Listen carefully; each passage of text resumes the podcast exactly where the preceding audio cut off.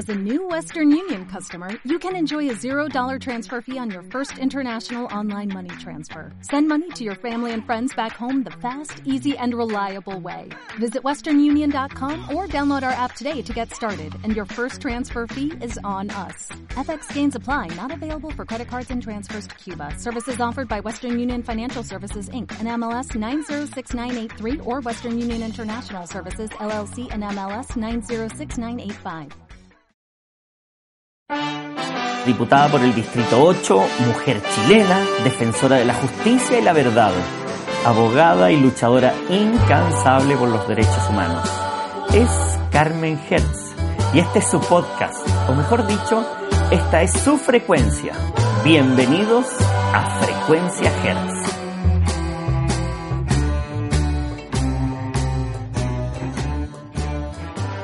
Hola, hola, buenas tardes, buenas noches. Hola, hola, hemos aparecido de nuevo.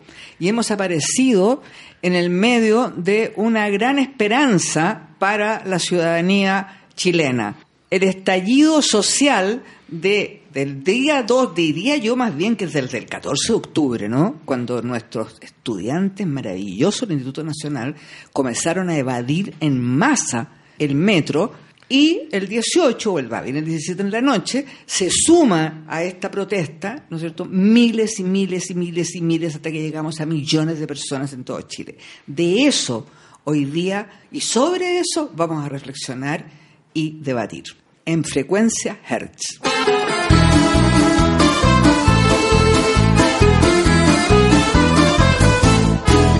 Una mattina mi sono alzato, vela ciao, vela ciao, vela ciao, ciao, ciao, una mattina mi sono alzato e ho trovato l'invasor, oh partigiano, portami via, oh vela ciao, vela ciao, vela ciao, ciao, ciao, partigiano, portami via,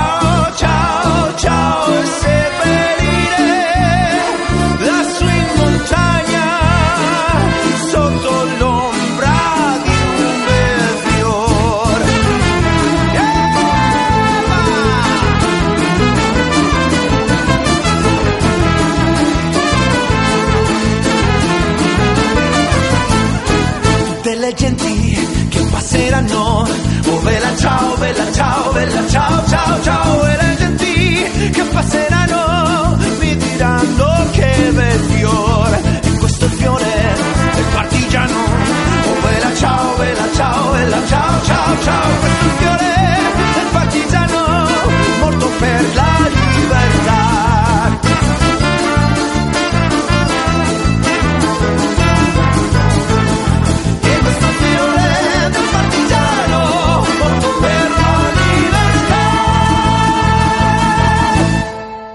Esta estupenda canción de Bella Ciao, una canción que nos, nos rememora la revolución, las esperanzas, la épica de los pueblos.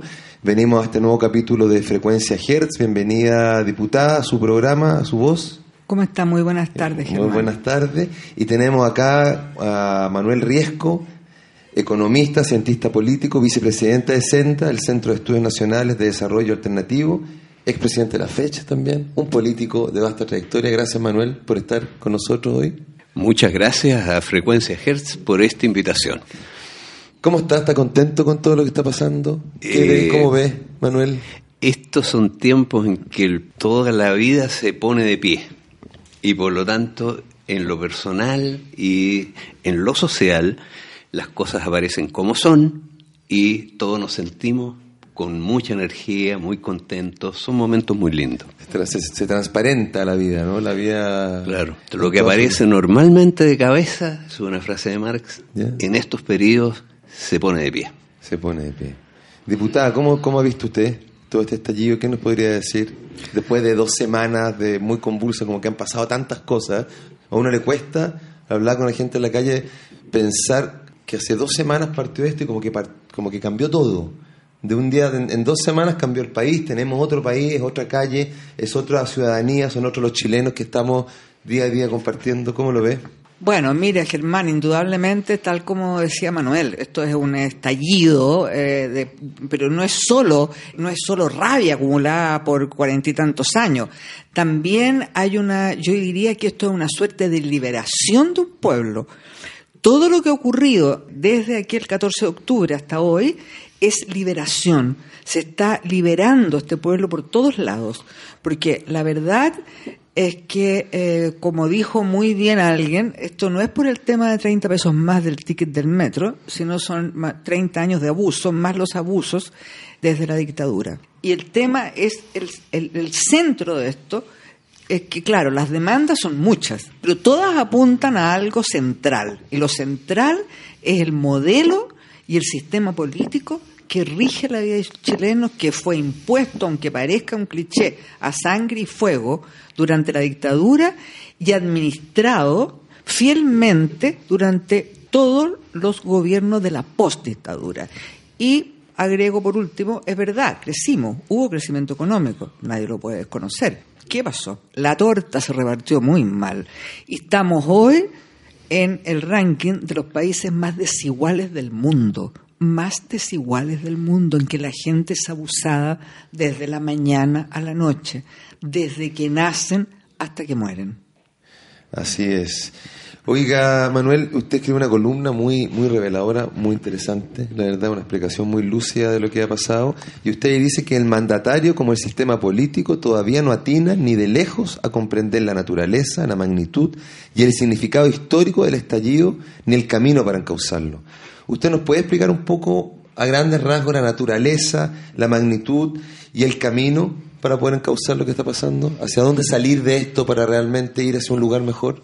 Bueno, Germán, los que somos más viejos hemos tenido el privilegio de ver a nuestro pueblo alzarse varias veces.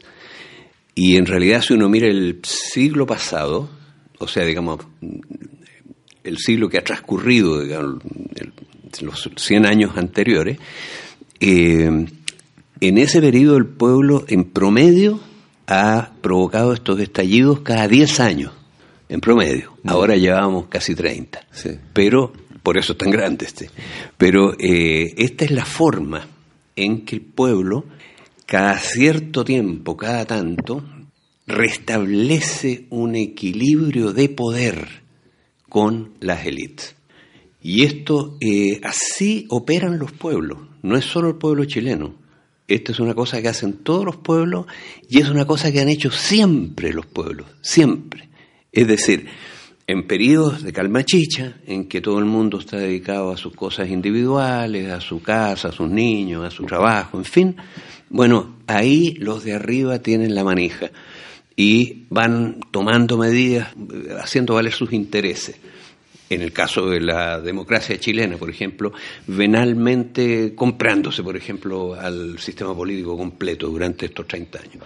Bueno, pero eso no significa que sea para siempre, sino que el pueblo va acumulando, digamos, eh, en el fondo rabia, eh, va acumulando... Eh, Fuerza para levantarse también. Digamos, hasta que se producen estos estallidos. Y estos estallidos en un día restablecen una correlación de fuerza más sana, más equilibrada. Bueno, y eso es lo que ya pasó. Lo que va a transcurrir de aquí para adelante es cómo esa correlación de fuerzas se va a ir expresando en políticas de Estado distintas, en distribución del ingreso distinta, en términos de los abusos y el que haya una que, no se rompan las reglas fundamentales entre la élite y el pueblo, en fin. Claro, da- pero da, da la impresión un poco la, la, la relación que uno, uno, que uno recibe en la calle, ¿eh? Como eso son percepciones más subjetivas, los que estamos todos los días en la calle conversando y, y asistiendo a estos cabildos, que poco la, la mesa social, es que de alguna manera las herramientas de la clase política son como las mismas herramientas constitucionales, llamar a, a arreglos, llamar a, a esta agenda social del gobierno, sin embargo, esta agenda es completamente insuficiente. Y lo que el sentir de la gente es que todo lo que está proponiendo la clase política hoy día no hace sentido para poder encauzar esta crisis. Y, al revés, todo lo que ha hecho el gobierno hay, tiene una respuesta donde las cosas se recrudecen aún más. Eh, no son inocuas, como usted dice también en su, en su columna, las cosas mal hechas, los- las consignas mal dadas. ¿Es posible que, cuál es la salida como institucional para poder realmente canalizar hasta, un- hasta a un lugar eh, mejor? Se está hablando de un plebiscito, de llamar a un plebiscito el 15 de diciembre.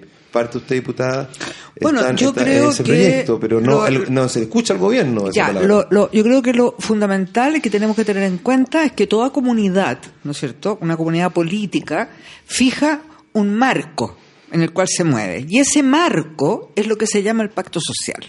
Entonces, no podríamos decir nosotros hoy que necesitamos un nuevo pacto social, necesitamos una nueva constitución, porque la constitución del 80 no fue jamás fruto de un pacto social. Eso nunca hay que olvidarlo. Fue impuesta por un dictador, redactada por un grupo de juristas afines y refrendada por un referéndum absolutamente O sea, ilegítima, digamos, el pacto. El origen es absolutamente impuesto, o sea, heterónomo, como se dice. Pues bien, hoy el centro, digamos, de todo, lo que enmarca la posibilidad de que los abusos terminen, la gente lo ha percibido muy bien en esa consigna que atraviesa las manifestaciones desde Arica hasta Magallanes, que es asamblea constituyente. Eso es lo que la gente exige. Entonces, ¿qué ocurre? Tenemos aquí, y esto hay que develarlo muy bien, Sí. ¿no es cierto? Han, han existido muchos proyectos de reforma constitucional que han dormido el sueño de los justos en ambas cámaras. ¿Ya? Un proceso Uno, constituyente incluso de la, eh, de la presidenta un- Bachelet. sí. Uno de los proyectos es el proyecto de la presidenta Bachelet. Sí. Eso, eso fue otra cosa, el proceso constituyente que se liquidó. Pero estos proyectos no siguen adelante. No. Hoy día hemos visto que tanto el presidente de la Cámara como el presidente del Senado, Sí. lo cual parece muy bien, se han puesto de acuerdo en que el legislar fundamentalmente sobre eso. Sí. Pero todo esto son bonitas palabras hasta ahora. También hay sectores de la propia derecha que se han abierto a la posibilidad de una nueva constitución, como el presidente de la Nación Nacional, como Lili Pérez, y el gobierno hoy día está dando señales de que podría ser, Sí. ¿cierto? Porque esa es la salida, la única salida institucional, como se dice, al que, para canalizar el brutal descontento que hay en la calle. Entonces, la bancada del Partido Comunista, pero con varios otros diputados, entregamos, se hizo en la Comisión de Constitución, Legislación y Justicia, se ingresó una modificación entera, quiero hablar no en términos muy jurídicos, al capítulo de la Constitución que se refiere a la reforma constitucional, que es el capítulo 15, ¿ya? en que hace imposible la reforma constitucional en los términos en que está. Imposible. O sea, o tú tienes los quórum de la derecha o no logras nada. Bueno, esta indicación que sustituye entero el capítulo 15, nosotros estamos proponiendo, en forma muy responsable, a nuestro juicio la única salida democrática. ¿Y cuál es esa? Llamar a un plebiscito, reformando la Constitución ya, a un plebiscito para el día 15 de diciembre para que la ciudadanía diga dos cosas. Primera cosa, ¿quiere constitución nueva, sí o no? Aquellos que aprueban, viene la, re- la pregunta siguiente. Mecanismo. Si usted aprueba nueva constitución, ¿quiere asamblea constituyente o congreso pleno? Eso es todo. Y ahí también, por supuesto, entregamos herramientas para, eh, para que el presidente pueda hacerlo, para, en fin, dando los plazos, pero se fija una fecha. Y eso nosotros estamos llamando al conjunto de las fuerzas políticas que lo apoyen, que entiendan lo que está pasando en la calle. Y estamos también pidiéndole al gobierno que le ponga urgencia a este proyecto, porque a nuestro juicio, reitero, es la única salida posible hoy día. Yo encuentro que eso es muy responsable, porque ¿qué es lo que ocurre? Lo que ocurre en estas circunstancias es que tienen que haber un cauce para que esta inmensa energía que es un estallido social se canalice de manera constructiva y por lo tanto permita de la fuerza al sistema político de hacer las reformas necesarias.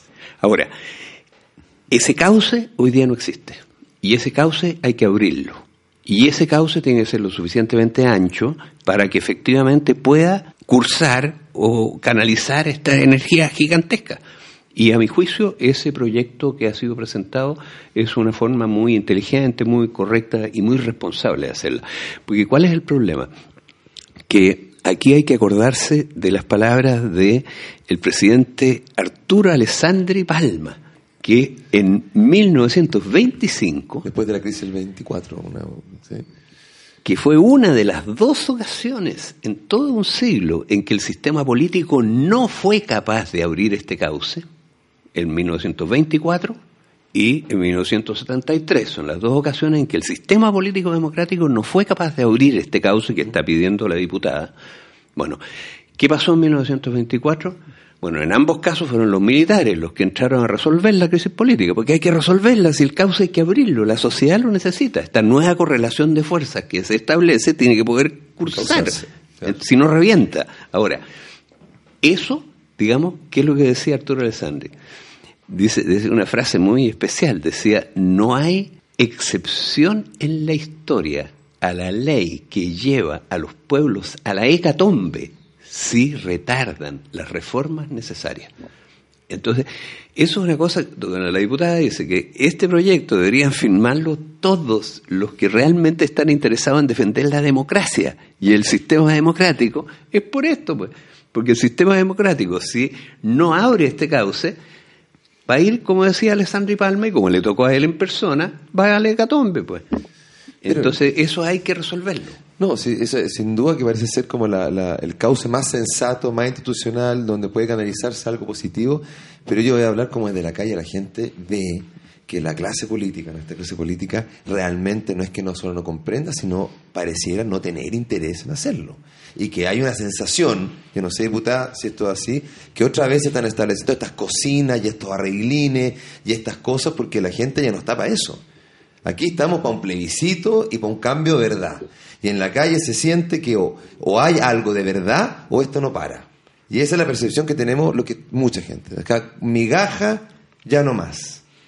Claro. Eh, ¿Es eh, posible eh, que la clase política lo haga, esta clase política actual? Yo insisto en que este proyecto ese es un proyecto y necesitamos, ¿no es cierto?, lo que dije, las urgencias, que todos lo apoyen y que podamos aprobarlo en la Cámara y después en el Senado. Y tenemos una fecha concreta, precisamente porque la confianza en el Congreso en particular y en los partidos políticos está prácticamente destruida. Y que hay, por supuesto, intentos de arreglines cupulares, por supuesto que los hay, yo no, no, no estoy diciendo nada que sea novedad o sea, cuando el presidente llama a dialogar y a conversar a los partidos políticos, primer, en primer lugar a partidos señalados a dedo, en la primera ocasión, en que excluye a algunos, y en la segunda ocasión es para tomarse una foto y en los que, los que van tienen que decir a la salida, ¿no es cierto?, que salen tremendamente decepcionados. ¿Qué hemos dicho nosotros? Nosotros no pretendemos poner obstáculos al diálogo. Lo que le estamos diciendo al gobierno y al presidente en particular es que escuche, pero escuche de verdad lo que la gente está clamando. Y eso significa que él tiene que reunirse en primer lugar con la Mesa Social de Unidad, que hoy es la única orgánica que reúne representatividad de las principales organizaciones sociales que han movilizado este país en los últimos meses. Más que los partidos políticos. Pero por supuesto, en primer lugar la Mesa Social de Unidad, escuchar sus peticiones, escuchar sus demandas e intentar, ¿no es cierto?, satisfacerlas. Y después, después los partidos políticos podrán conversar. Pero esa ha sido una petición permanente que nosotros hemos hecho. Escuche a la mesa social de unidad. Bueno, no ha habido caso. Pero lo que está claro es que arreglos cupulares, por así llamarlos, digamos, y de espaldas a la gente, hoy no tienen el más mínimo, no solo sentido, sino que durarán, pero menos que el suspiro de una monja. ¿Ya hay conciencia en la clase política bueno, de esta situación? ¿Cómo lo ve usted? Eh, eh, yo lo veo muy mal hasta este momento. Es decir, hasta este momento el, eh, el presidente, por ejemplo, ha tenido una actitud que no es precisamente muy lúcida a este respecto. Declaró la guerra primero al pueblo, después declaró la paz, pero resulta que cambió y cambió el gabinete. Eso es lo que hizo. Pero el gabinete no tiene ni la experiencia ni tiene la convicción como para abrir este cauce y ahora pretende tomar esta experiencia del presidente francés Macron, ¿no es cierto?, y desarticular esto mediante una suerte de conversatorios, ¿no es cierto? Eh, bueno, eso no va a resultar.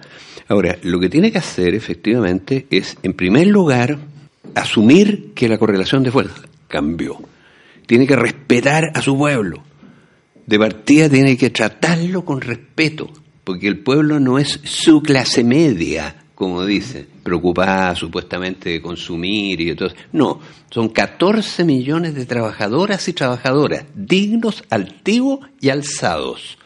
14 millones, de los cuales hay 3 millones que son fundamentalmente mujeres que están jubiladas con pensiones de porquería y hay 11 millones de activos, de los cuales dos tercios tienen menos de 46 años y casi la mitad 42%, tiene menos de 36 años. Bueno, y ellos, digamos, en estos 11 millones, entran y salen todos los meses de 6 millones de empleos. Laboral. 6 millones de empleos donde se crea toda la riqueza del país. Sin embargo, sus salarios son apenas el 30%. Y a ese 30% les esquilman la tercera parte en un recorte para el ahorro forzoso en un recorte para el pago de deudas estudiantiles y en un recorte para la usura de los créditos de consumo. O sea, una clase trabajadora sobreexplotada. Sobreexplotada con un horario completamente descabellado que no tiene sistema de transporte, en fin. Entonces, eso es lo que tiene que hacer, respetar eso. Ahora, ese pueblo se ha organizado de una manera eh, extraordinaria. la capacidad de organización de este pueblo es fenomenal tiene, piensa que ya tiene una suerte de Estado Mayor, que son todas las organizaciones sociales se han agrupado en una unidad social.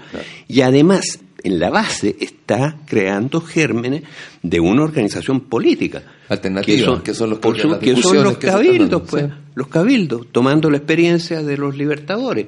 En fin, entonces, eh, eso es lo que tiene que hacer, entenderse con ello. Además, fíjate, perdona, mm, eh, aquí ha habido dos estallidos recientes en que en una región el pueblo se tomó el, control de la situación, que fue el Punta Arenazo y el Aicenazo. ¿Cómo se resolvieron el Punta Arenazo y el Aicenazo? ¿Con quién habló el gobierno? ¿Con quién habló el actual subsecretario Uvilla, por ejemplo, en Punta Arena? ¿Habló con los senadores? ¿Habló con los diputados? ¿Habló con el alcalde? No, esos, esos dirigentes políticos no juegan ningún papel. ¿Habló con quién? Con la mesa de unidad social que la dirigía la Central Única de Trabajadores y que tenía el control de toda la ciudad. Bueno, aquí, unidad social tiene paralizado al país dos semanas. ¿Tú crees que los negocios aguantan una tercera, una cuarta semana con el país paralizado? No, pues eso es muy malo para los negocios. Entonces el presidente, que es un hombre de negocios, tiene que abrirse. pues. Bueno, así esperemos que así sea. Diputada, ¿usted qué esperanza hay mucha esperanza, también hay que decirlo, porque aunque hay preocupación, aunque hay también a veces desaliento por, por ver esta nula respuesta del gobierno, en la calle se respira, perdón, alegría, esperanza. Eh, acá hablamos con los muchachos de, que están controlando ahí los, los, micrófonos, que, el país cambió, que la gente está comunicando en la calle. Ojalá que nuestras autoridades vean esto y entiendan que hay que, hay que rayar esta cancha de otra manera y hay que llamar a este plebiscito urgente donde la soberanía del pueblo se imponga y decidamos nosotros cuál es, cómo queremos vivir, cómo queremos que sea nuestra, nuestro país. Y eso es lo que se está pidiendo, ese es el clamor que está en, por todas las esquinas de nuestro, nuestro largo país. Bueno, diputada, vamos a hacer corto este programa, tiene mucho trabajo. ¿Cómo está el tema de derechos humanos lo que está pasando tiene algo que decirnos porque la vemos ahí también. sí, por supuesto. tema, Eh, yo estoy eh, totalmente concuerdo con esta descripción que ha hecho eh, Germán acerca de, eh, ¿no es cierto?, de esta esperanza que que cruza todas las manifestaciones y que realmente yo, desde, por supuesto, la tercera edad, veo además todas estas manifestaciones fantásticas, increíbles, lúdicas que hay en las manifestaciones que en las manifestaciones de nuestra generación no se daba, digamos. Entonces, eh, fantástico, la gente va disfrazada, eh, usan la bicicleta, usan los skates, usan eh, tambores, usan los moteros, una cantidad de moteros, viene la Plaza Trutruca, Ñuñoa trutruca, impresionante. Trutruca, la bandera mapuche, es decir... eh, la bandera que más ha visto, sí. es, es- es muy impresionante el, el- el carácter que tiene festivo, entre comillas, pero más bien lúdico, diría yo, de las Entonces, ahora, tú me preguntabas por el tema de, de derechos humanos. Sí. Por supuesto que aquí, y eso nadie puede negarlo, ha habido una violación generalizada de los derechos fundamentales de las personas durante no solo el estado de emergencia, sino en los días que han seguido. ¿ah? Y eso significa, ¿no es cierto?, agresiones denunciadas por el INH y por otras varias organizaciones, entre ellas la Cruz Roja, en que estamos hablando, la Cruz Roja habla de más de 2.500 personas heridas.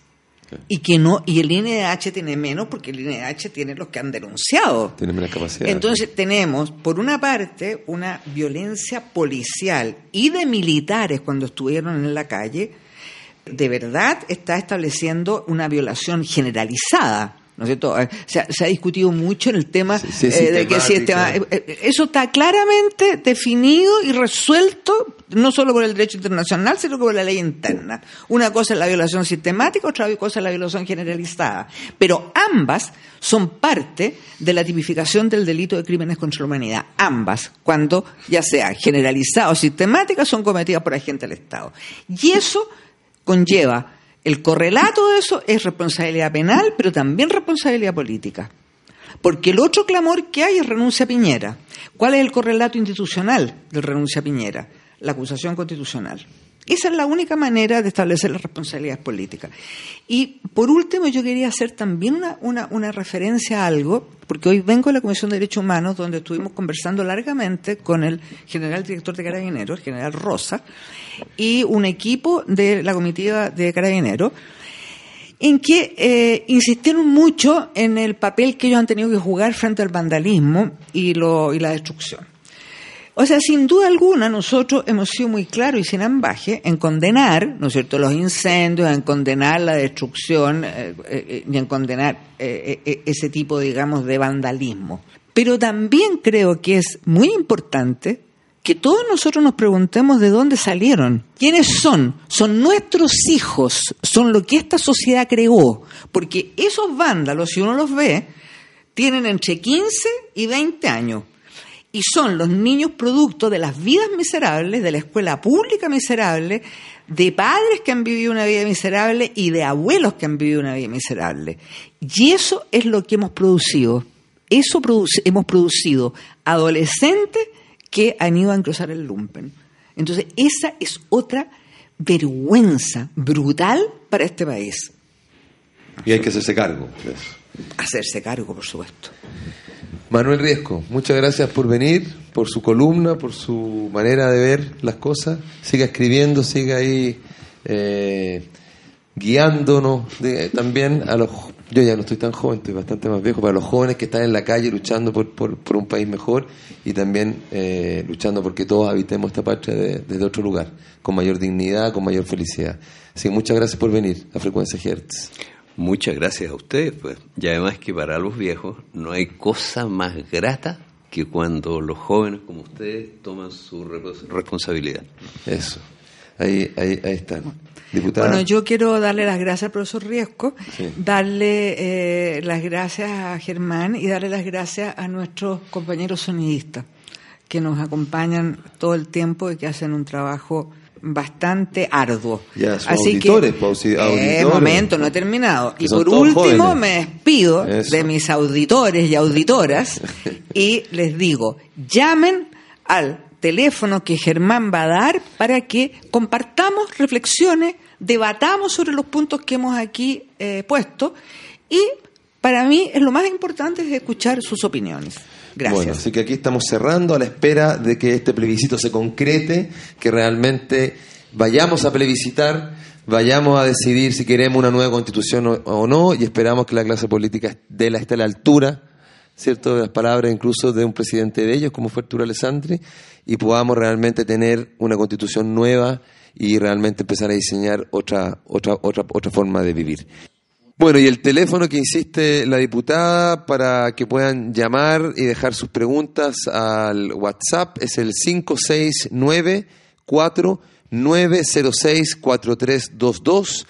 Repito, el más 569-4906-4322. Ese es el teléfono de frecuencia Hertz donde queremos que nos llamen, que le hagan preguntas a la diputada, que dejen sus opiniones de este momento tan tan importante que estamos viviendo todos los chilenos y las chilenas y que realmente eh, sigamos desde aquí responsablemente, decimos que hay que continuar hasta realmente conseguir un plebiscito que nos permita hacer una nueva constitución, nos permita diseñar una nueva forma de vivir entre todos. Eso es lo que respiramos en la calle, eso es lo que queremos la gran mayoría de los chilenos, es vivir en un lugar más justo, más digno, donde podamos ser todos y todas más felices. Eso sería hasta un próximo programa de Frecuencia Hertz. El derecho